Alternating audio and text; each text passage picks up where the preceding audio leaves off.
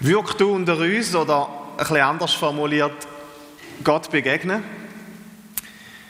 Das ist der Hunger, wo wir in diesem Jahr ein bisschen besonders möchten wecken in uns. Wir möchten mehr von diesen Gottesbeziehungen, von diesen Gottesbegegnungen erleben. Wir möchten uns ein bisschen drin üben, so wie man das kann. Und uns vor allem auch öffnen, wie es der Urs gesagt hat. Und zu dem Zweck haben wir ja schon verschiedene Mentoren, biblische Mentoren, beobachtet in diesem Jahr miteinander. Wir haben uns so ein bisschen auf eine Art von ihnen bejüngern lassen, trainieren lassen. Könnt ihr euch erinnern, das war der Jakob, den wir mal angeschaut haben. Der Jakob, der mit Verheißungen gebetet hat und Gott so begegnet ist. Wir haben den Mose beobachtet, wo er Gottes Willen erfahren hat, am Dornbusch. Wir haben auf den David geschaut, wo er geklagt hat und tiefe Gottesbegegnungen sogar im Leid hat. Jesus ist vorgekommen. Jesus, wo durchs Betten gestärkt worden ist, auch in schwierigen Situationen. Der Paulus und der Silas, wo Gott dankt haben, wo ihn gelobt haben, sogar unter Verfolgung im Gefängnis. Zuletzt ist noch ein Priester gegangen, wo Menschen gesegnet haben. Und heute möchten wir so ein bisschen die Reihe durchs Jahr schon abschließen mit einem siebten Input, aber sieben ist eine gute Zahl. Und wir sagen dem heute, dem Schwerpunkt, fokussiert zusammen beten. Fokussiert zusammen beten und wir möchten auf die ersten Christen schauen, also so ein bisschen kollektiv auf die ersten Christen. Ich bin mir 100% sicher, du hast auch schon für Sachen gebetet, und passiert ist null. Nicht. Also, so von unserer Wahrnehmung her. Und das kann so frustrierend sein, das kann uns das Gefühl geben, wir führen, führen wir eigentlich Selbstgespräche oder was ist los? Rede ich eine Wand an ich muss das immer wieder mal durchbuchstabieren. Obwohl die Verheißungen, die gewaltigen, der Urs hat wir kommen nochmal darauf zurück, die bestehen. Aber es ist nicht immer so einfach. Momentan haben wir gerade ein paar Gesundheitsprobleme in der Familie, wo irgendwie das Gefühl, es geht nicht vorwärts, wenn, wenn dich an Gott wendest. Was, was machen wir in so Situationen? Wie sollen wir denn reagieren? Und die ersten Christen machen es uns eben vor. In der Apostelgeschichte, Kapitel 12, wir könnten alle Vers nehmen, aber das wäre ein bisschen viel. Wir fangen mal an und gehen so bis zum 17. Apostelgeschichte 1, Apostelgeschichte 12, 1 bis 17. Du darfst gerne mit mir aufschlagen, wenn das zusammen lesen und studieren und wirklich die ersten Christen beobachten. Was haben sie gemacht in so Situationen? Um diese Zeit ging König Herodes gegen Mitglieder der Gemeinde vor und ließ sie misshandeln. Jakobus, den Bruder von Johannes, ließ er enthaupten. Als er merkte, dass das den Juden gefiel, ließ er auch Petrus festnehmen. Das geschah während des Festes der ungesäuerten Brote. Er ließ ihn ins Gefängnis schaffen und von vier Gruppen zu je vier Soldaten bewachen. Nach dem Passafest wollte er ihn vor dem Volk aburteilen. Während Petrus streng bewacht im Gefängnis saß, betete die Gemeinde inständig für ihn zu Gott. In der Nacht vor der von Herodes geplanten Verurteilung schlief Petrus zwischen zwei Soldaten. Er war an jeden mit einer Kette gefesselt, während zwei andere vor der Tür seiner Zelle Wache hielten. Plötzlich stand ein Engel des Herrn vor ihm und ein helles Licht erfüllte die Zelle. Er stieß Petrus in die Seite, um ihn zu wecken. Steh schnell auf, sagte er. Sofort fielen ihm die Ketten von den Handgelenken ab. Binde den Gürtel um und zieh deine Sandalen an, befahl der Engel. Petrus tat es. Wirf den Mantel über und komm. Petrus folgte dem Engel hinaus, doch er wusste nicht, ob es Wirklichkeit war was er mit dem Engel erlebte. Er meinte zu träumen. Sie gingen an der ersten Wache vorbei, dann an der zweiten und kamen an das eiserne Tor, das in die Stadt führte. Das öffnete sich ihnen von selbst. Sie traten hinaus und gingen eine Gasse hinunter. Da verschwand der Engel neben ihm plötzlich. Jetzt kam Petrus zu sich. Nun weiß ich wirklich, dass der Herr seinen Engel geschickt hat, sagte er. Er hat mich vor Herodes gerettet und vor dem, was die Juden sich erhofften. Als ihm das klar geworden war, ging er zum Haus von Maria, der Mutter von Johannes Markus. Dort waren viele zusammen, um zu beten. Als Petrus an die Tür im Hofeingang klopfte, kam eine Dienerin und wollte nachsehen, wer da wäre. Sie hieß Rode. Als sie die Stimme des Petrus erkannte, lief sie gleich ins Haus und rief, es ist Petrus, Petrus steht vor der Tür, vor dem Tor. Vor lauter Freude hatte sie vergessen, das Tor zu öffnen. Du bist wohl nicht ganz bei Verstand, sagten sie zu ihr. Doch sie behauptete steif und fest, dass es Petrus sei. Da meinten sie, dann ist es sein Engel. Aber Petrus klopfte unaufhörlich weiter, bis sie schließlich aufmachten.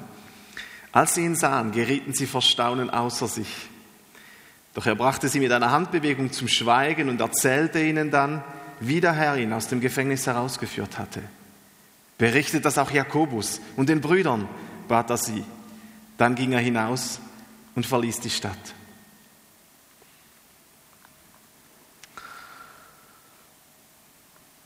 Was ist da die entmutigend, die verunsichernde Situation gewesen? Zuerst mal, vor einem Wunder. Wir müssen uns bewusst sein, wenn man so ein bisschen die Apostelgeschichte uns vergegenwärtigt, nach der Gründung der ersten Gemeinde in Jerusalem, nach Pfingsten, da heißt es über Christen, sie waren im ganzen Volk angesehen. Da heißt es, und das Volk sprach voller Hochachtung von ihnen. Also das war ein super Klima in Jerusalem. Sie sind geschätzt worden, respektiert worden. Und es sind immer mehr Wunder passiert, es haben sich immer mehr Menschen bekehrt.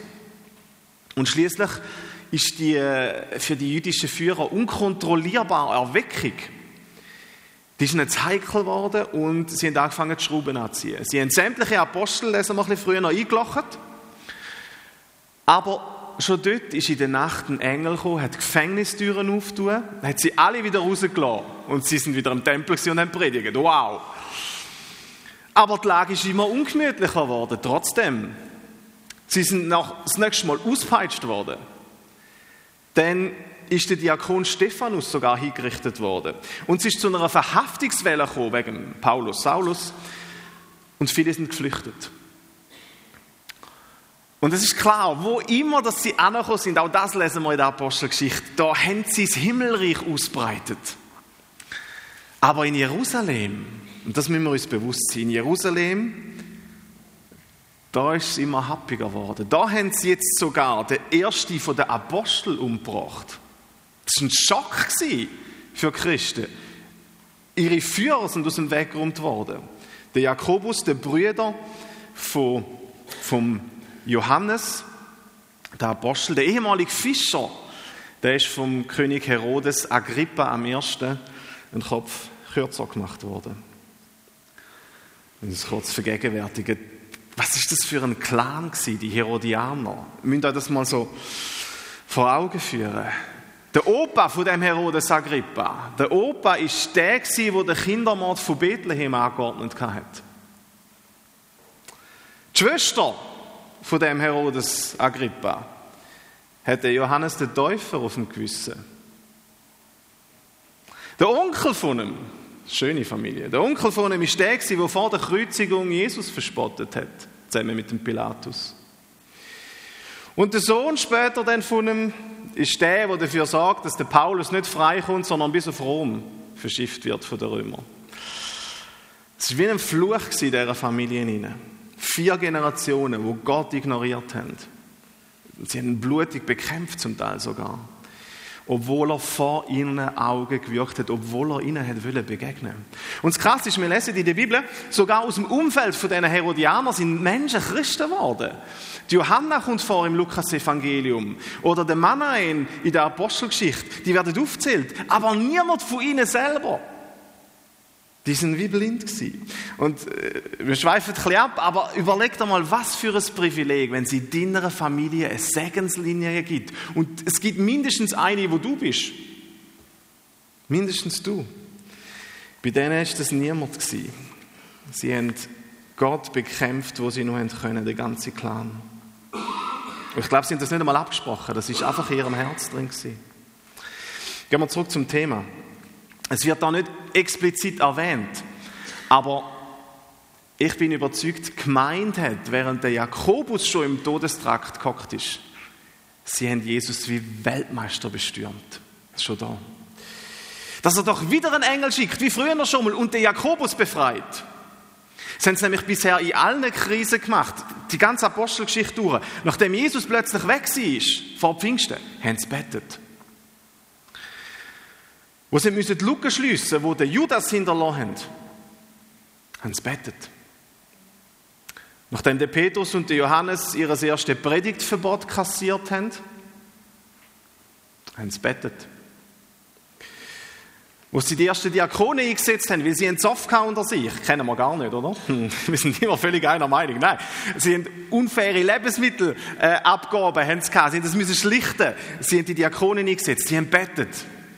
Haben in jeder Herausforderung, in jeder Krise bettet. Warum also nicht auch da, auch wenn es nicht ausschließlich steht jetzt beim Jakobus. Aber Jesus hat ja schon mal bewiesen dass er genug mächtig ist. Sie haben gewusst, es kostet ihn nur ein Fingerschnipsen und, und auch der Jakobus ist frei. Und dann ist nichts passiert. Der Jakobus ist hingerichtet worden. So müssen wir den Text, von daher kommen wir. Es ist sogar noch schlimmer gekommen. Der Herodes hat auch noch den Petrus aus dem Verkehr gezogen und es ist offensichtlich, er hat das gleiche Ziel wie beim Jakobus. Er muss nur noch warten, bis die Viertig um sind.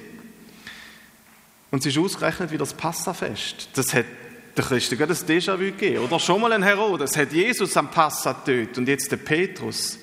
Und was haben sie dieser Bedrängnis unternommen? Und das ist das Krasse. Sie haben weiterbetet. Sie haben weiterbetet. Ich vermute, sie haben Gott nicht verstanden müssen sie nicht so überhöhen und so überfromm machen. Das sehen wir dann später noch. Sie haben Gott nicht verstanden in dem Sinne. Warum hat er den Stephanus nicht gerettet? Warum hat er den Jakobus nicht gerettet? Die anderen Apostel, die schon. Wieso hat er in der einen Fall uns beschützt und in der anderen nicht? Das ist total lebensnah, oder? Geht es uns nicht genau gleich häufig? Dass man nicht nachvollziehen können, wieso im Prinzip das identische Gebet das eine Mal erhört, erhört wird und, und das nächste Mal nicht. Aus unserer Perspektive, Gottes Sicht ist ein andere, aber aus unserer Perspektive ist das unlogisch. Und es ist auffallend, Gott gibt nie eine pauschale Antwort darauf, wenn er souverän in seiner Weisheit auf eine bestimmte Art handelt. Er, er gibt keine Antwort auf die Frage, die wir da haben, die aufkommt in uns, auch an dieser Stelle nicht. Aber was wichtig ist, die ersten Christen haben sich von dem nicht davon abhalten lassen, um trotzdem beten. Die sind sich bewusst gewesen, Gott lädt uns gleich ein, zum vor ihn kommen. Und wir dürfen mit unseren nicht bei ihm Sturm läuten. Gott ist alles möglich, auch jetzt, auch wenn, auch wenn der Jakobus gestorben ist. Beim Petrus, es ist alles möglich. Gott ist und bleibt freundlich, Gott ist und bleibt großzügig. All das gilt auch, wenn er manchmal Pläne ausführt, wo wir den Sinn nicht erkennen dahinter. Wir wollen ihm genau gleich vertrauen und das einfach akzeptieren. Und darum haben sie nicht aufgegeben, darum haben sie weiterbetet. Sie solange der Petrus noch im Gefängnis ist, solange er noch am Leben ist, wird betet. Und das, der Lukas braucht da in dem Bericht das Wort, im Vers 5, er sagt, sie haben inständig gebetet. Also das Wort, das er da weitergibt, wir können es auch mit intensiv beten übersetzen, mit unablässig sich ausstrecken nach Gott, ihm wirklich wollen begegnen im Gebet. Oder wenn wir es ein bisschen modern umschreiben, sie haben fokussiert betet. Sie haben sich wirklich völlig darauf ausgerichtet, sie haben sich konzentriert auf das Anliegen, der Petrus soll rauskommen. Und dann ist das passiert, dass Gott gewaltig eingegriffen hat. Sogar der Petrus hat irgendwie das Gefühl, das kann doch gar nicht sein. Ähm, oder? Er ist, er ist ja sogar, damals war er angekettet. Gewesen. Seine Zelle war schon mal leer, gewesen. sie haben daraus gelernt, sie haben damals angekettet, sie haben rund um die Tour bewacht. Aber es hat nichts genützt. Wenn Gott einmal losleitet, dann kannst du ihn nicht aufhalten. Und es ist ich finde es krass, dass der Petrus da in der Nacht, bevor es ihm an den Kragen geht, ist er friedlich am Fußen. Während die Gemeinde mit dem Schlimmsten rechnet und auf den Knie ist, habt ihr das auch gemerkt? Also ein bisschen salopp gesagt, er pennt tief und fest. Warum? Ich kann mir es nur so erklären, es ist wegen der Prophezeiung, die Jesus früher über sein Leben ausgesprochen hat. Jesus hat ihm gesagt, wenn du alt bist, wirst du. Und dann hat er ihm ein paar Sachen erklärt. Im Johannes 21, wenn du alt bist, wirst du. Petrus hat gewusst, meine Zeit ist noch nicht gekommen. Ich bin etwa 50 vielleicht. Meine Zeit ist noch nicht gekommen. Er hat sogar schlafen Aber er hat so, so tief geschlafen sogar, dass der Engel ihn richtig müssen schütteln lesen wir, damit er auf die Beine kommt. Und es heißt da, der Engel hat ihn gestoßen. Das ist übrigens genau das gleiche Wort wie später, wenn es dann mal noch fertig lesen das zwölfte Kapitel, wie später gebraucht wird für den tödlichen Schlag, wo der Engel am Herodes dann gibt. Der Petrus, der hat er fürsorglich gestüpft. Das war Gottes Hand, die sein Kind aufweckt, um es zu evakuieren und sagt, komm mit. Und genau das gleiche Wort für das wird gebraucht, um am Schluss vom Kapitel dann beim Herodes zu sagen, dort war es Pfust von Gott, wo einen Widersacher zur Rechenschaft zieht und ihn auf den Bretterboden schickt. Es ist kein Zufall, dass der Lukas da zweimal das gleiche Wort braucht. Also da ist es wirklich die Liebe von Gott, die rauskommt. Er holt sein Kind raus und er stüpft es, dass es aufwacht. Die ersten Christen haben weiterbetet. Oder ein bisschen neuer formuliert, sie haben zusammen weiterbetet. Ich möchte das präzisieren. Wir erfahren über die, die Villa, über die Großhütte, wo, wo ähm, Evangelist Markus, seine Mami oder Markus gewohnt haben. Sie haben sogar das Dienstmädchen gehabt, einen Vorgarten mit einem Tor. Wir erfahren dort, dort waren viele zusammengekommen, um zu beten. Die haben gesagt, wir ein großes Haus, kommen zu uns, wir beten. Oder wenn man es noch ein bisschen präziser übersetzt, sind genug viel gewesen. Also wirklich, es hat gelangt quasi, um Gottes Ohr zu erreichen. Die Mehrheit der Gemeinde hat spontane Gebetsnacht abgehalten. Und wir planen, wir planen eine. Es ist nicht weniger wert, aber vom 30. November auf den 1. Dezember ist der Termin schon reserviert. Dann machen wir auch eine Gebetsnacht, wie da die ersten Christen. Sie sind zusammen gewesen. Und was ist dort zentrales passiert? Ich staune darüber. Der Unterschied zwischen ihnen haben plötzlich keinen Rugel mehr gespielt. Vorher sind die Witwen mit der griechischen Muttersprache bei der Essensausgabe sind irgendwie übersehen worden.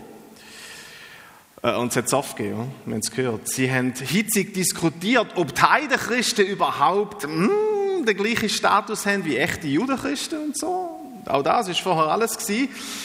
Und jetzt plötzlich spielt die unterschiedliche Kultur spielt keine Rolle mehr. Ihre Steckenpferde spielen keine Rolle mehr. Es ist unwichtig geworden. Sie schauen nicht mehr länger auf die einen Glaubensgeschwister ab, Sie sind nicht mehr genervt über die einen unter sich so. Das Gebet macht sie jetzt eins. Und das gemeinsame Anliegen. Sie sind fest miteinander verbunden. Und ihr Gebet kommt so noch einen zusätzlichen Schub über. Also die Macht von ihrem Gebet wird entfesselt. Das ist genau das, was der Urs gelesen hat, wo Jesus versichert, wenn zwei von euch hier auf der Erde sich einig werden, irgendeine Sache zu erbitten, dann wird sie ihnen von meinem Vater im Himmel gegeben werden. Denn wo zwei oder drei in meinem Namen zusammenkommen, da bin ich in ihrer Mitte. Und wenn Jesus sagt, wenn schon eine Handvoll Better so einen Effekt hat, wie muss es denn erst rauskommen, wenn, sagen wir 100, wie da vielleicht bei den ersten Christen, 100 ihre Einseitigkeiten, ihre Vorbehalte gegeneinander, wenn sie die ablegen und wenn sie wie aus einem Mund zusammen betet. Wow. Dann wird es zu einer richtigen Gebetsarmee. Und sie können das Böse damit stoppen. Aber wir sollen nicht nur zusammen weiterbeten. Der dritte Punkt ist, wir sollen auch erwartungsvoll zusammen weiterbeten. Es wird immer ein bisschen präziser, ihr seht es. Wir entdecken diesbezüglich, dass es bei den ersten Christen noch ein bisschen kappert hat. Es ist fast witzig, wie sie reagieren, wo der Rode plötzlich völlig aus dem Häuschen meldet, Petrus ist da, der Petrus ist da. Äh, habt ihr das gelesen, oder? Zuerst haben sie daran zweifelt, ob sie überhaupt noch alle Tassen im Schrank hat. ist nicht so schmeichelhaft. Dann haben sie, haben sie so eine Schutzengel-Theorie bemüht. Und man wissen, sie sind trotzdem mal davon ausgegangen, in dieser Zeit, dass, also die jüdische Kultur ist man davon ausgegangen, dass jeder Mensch so wie einen himmlischen Doppelgänger hat, der uns schützt. Und sie denken, das sei der. Es wird von der Bibel so ein bisschen ansatzweise gestützt, dass es Schutzengel gibt, aber nicht so präzise. Aber sie haben das Gefühl, es ist wahrscheinlich sein Engel. Und schließlich steht er wirklich da und sie sind völlig baff. Und man merkt beim Lesen, eigentlich haben sie es gar nicht zu hoffen gewagt, dass Gott wirklich aktiv wird. Das hat ihnen wirklich am Glauben daran gefehlt. Und es wäre, ich habe mir so überlegt, es wäre jetzt einfach, ihnen Vorwürfe zu machen und zu denken, ah, passiert bei mir nie, oder? Ähm, interessanterweise macht es der Text mit keinem Wort, er, macht, er tadelt sie überhaupt nicht. Er ignoriert das höflich, den Text. Und ich finde, das sollte uns ein zu denken geben. Denn was ich da wahrnehme, ist so wie ein Verständnis für die Zweifel.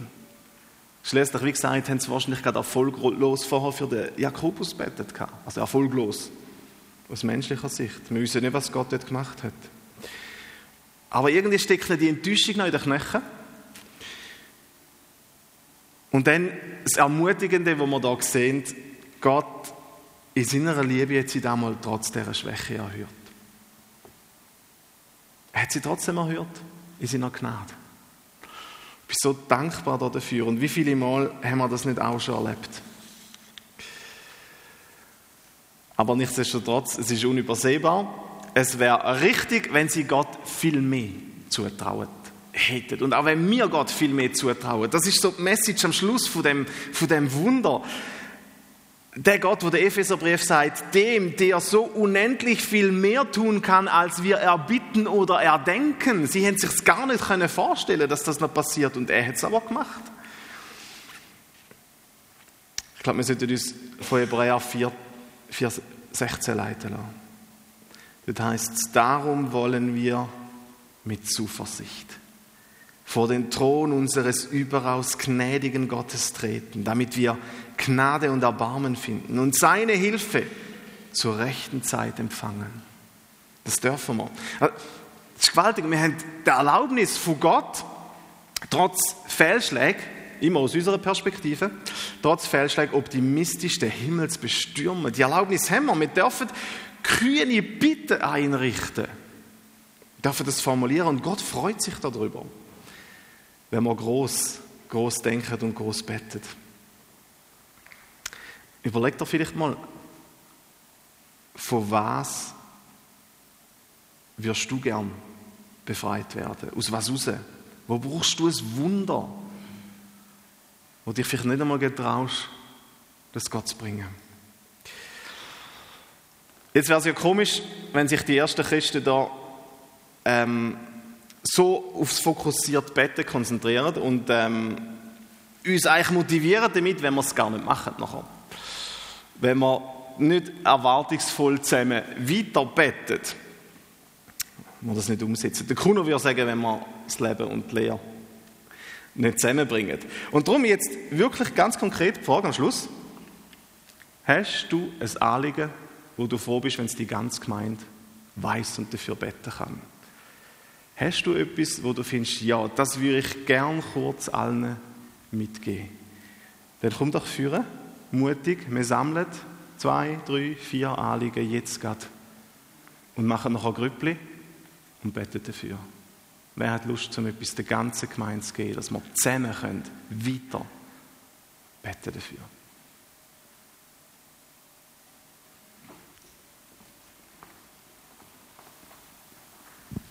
Also es ist nicht von mir selber, sondern von der Lea.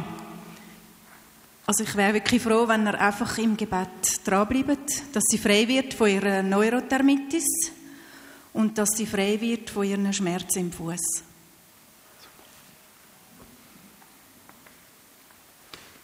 Lea? Für was sollen wir neu stehen? So viele Leute sind nie zusammen in einem Gebetsmeeting.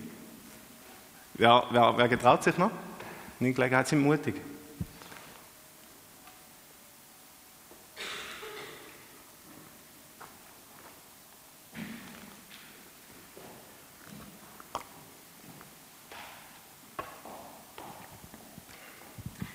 Wie du so gesagt hast, auch bei unserer Familie es gesundheitliche Probleme. Meine Schwester hat Brustkrebs und ich würde die Chance nutzen.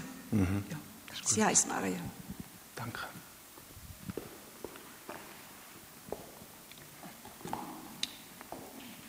Ich wünsche mir so sehr, dass mein Mann zu Jesus findet. Danke.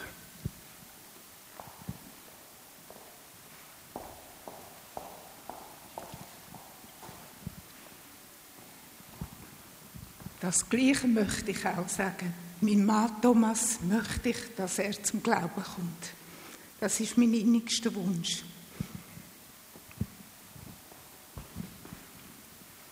Und ich bin der dritte im Bund, in einer Familie, bin Solo-Christ, Frau, zwei Kinder. Wäre mir ein riesiges Anliegen, dass sie wirklich auf den Weg zurückkommen. Okay. Das ist, glaube ich, ziemlich.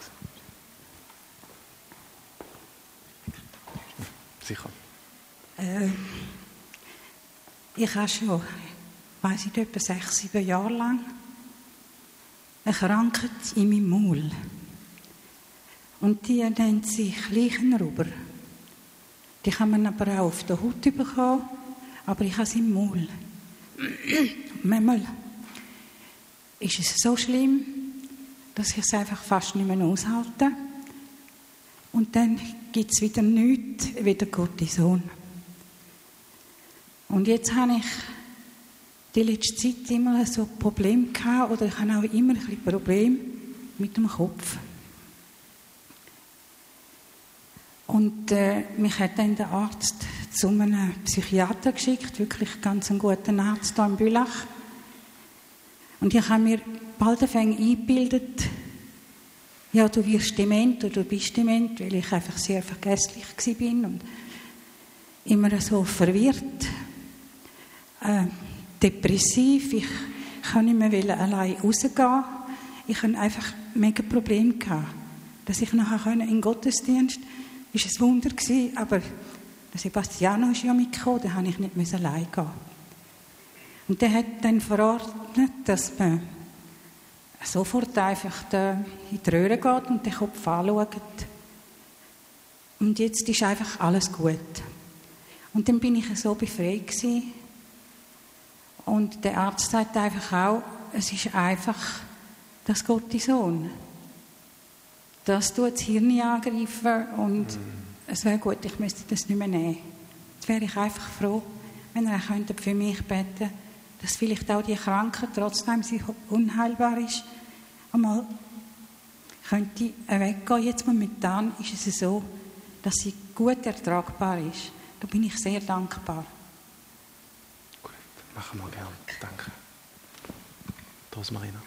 Ja, sicher.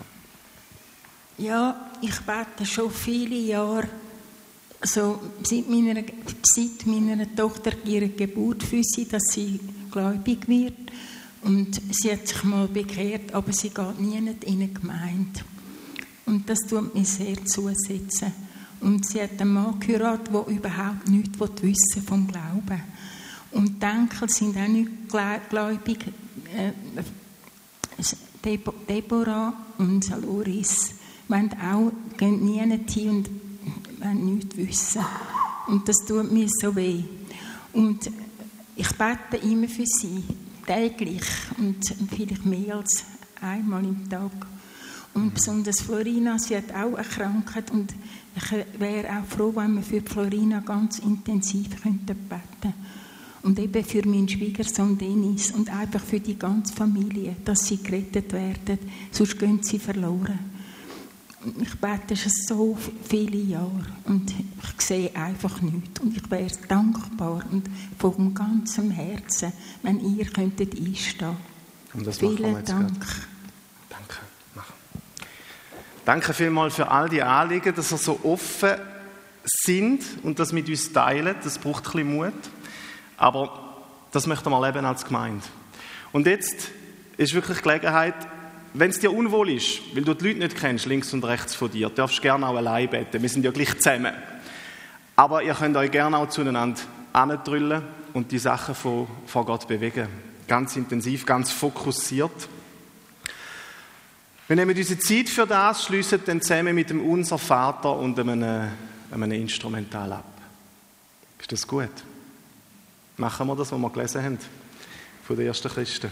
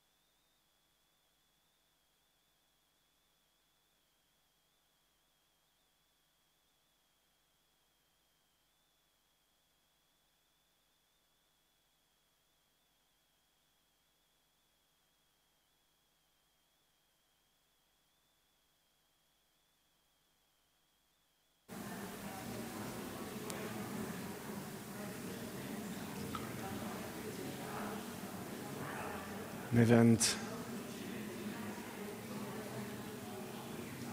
wirklich in Einheit von Jesus erwarten, dass er hilft und eingreift.